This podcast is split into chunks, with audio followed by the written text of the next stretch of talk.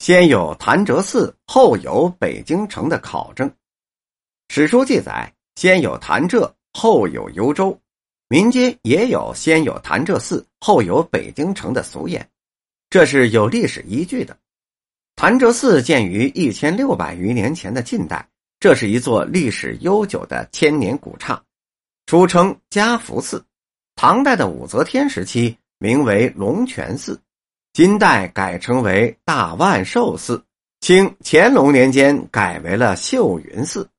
据《秀云寺莲花池记》落载，寺址本在青龙潭上，有古潭千丈，故名潭柘寺。现位于北京西郊门头沟区，而北京城是在元大都都城的基础上发展建设的，已晚于晋代八百余年了。在此之前。辽国曾经在公元九百一十六年以幽州为南京，晚于晋代五百年，就是唐武则天时代也比晋代晚了四百多年。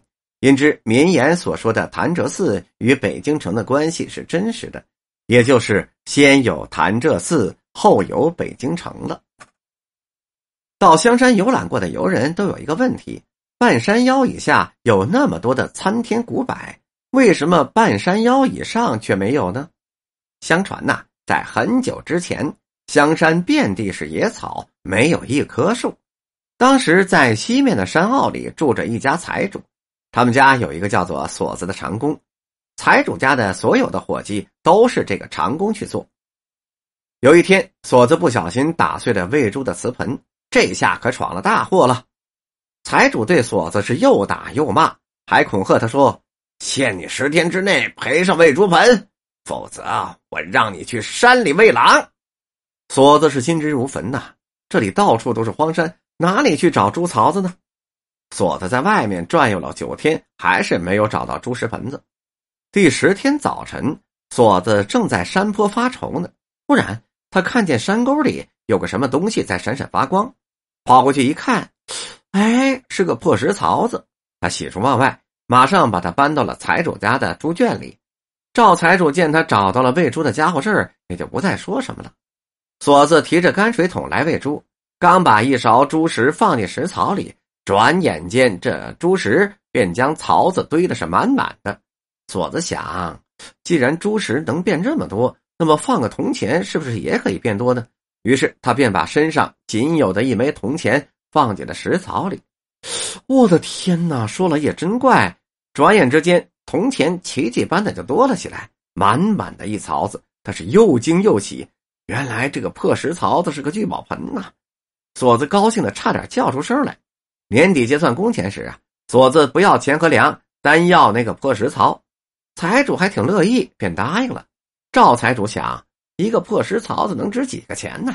再说又是他从山上找来的，就让他拿走了。当天下午，锁子背着石槽子就往山下走，因为石槽子太重了，他走到半山腰就走不动了。天黑了，有路不方便，锁子就挖了一个坑，把石槽子埋好了，想等到第二天再来背。他随手就从路边折下了一个松枝和一个松柏，插在了埋石头的地方，做了一个记号了，然后就下山了。第二天早晨天刚亮，锁子就上山背石槽。他抬头朝四下一望，就愣住了。一夜之间，光秃秃的山上就长满了松柏树，山坡上是一片的翠绿呀，哪里还分得清石槽子在哪棵树下埋着呀？没过多久，皇帝就听说了这件事，便派了许多人来山上挖聚宝盆，可是找遍了所有的地方也没找到。皇帝一气之下，人将山上的松柏树全部砍光了。后来。香山的半山腰以上，就再也没有长出松柏了。本集播讲完毕。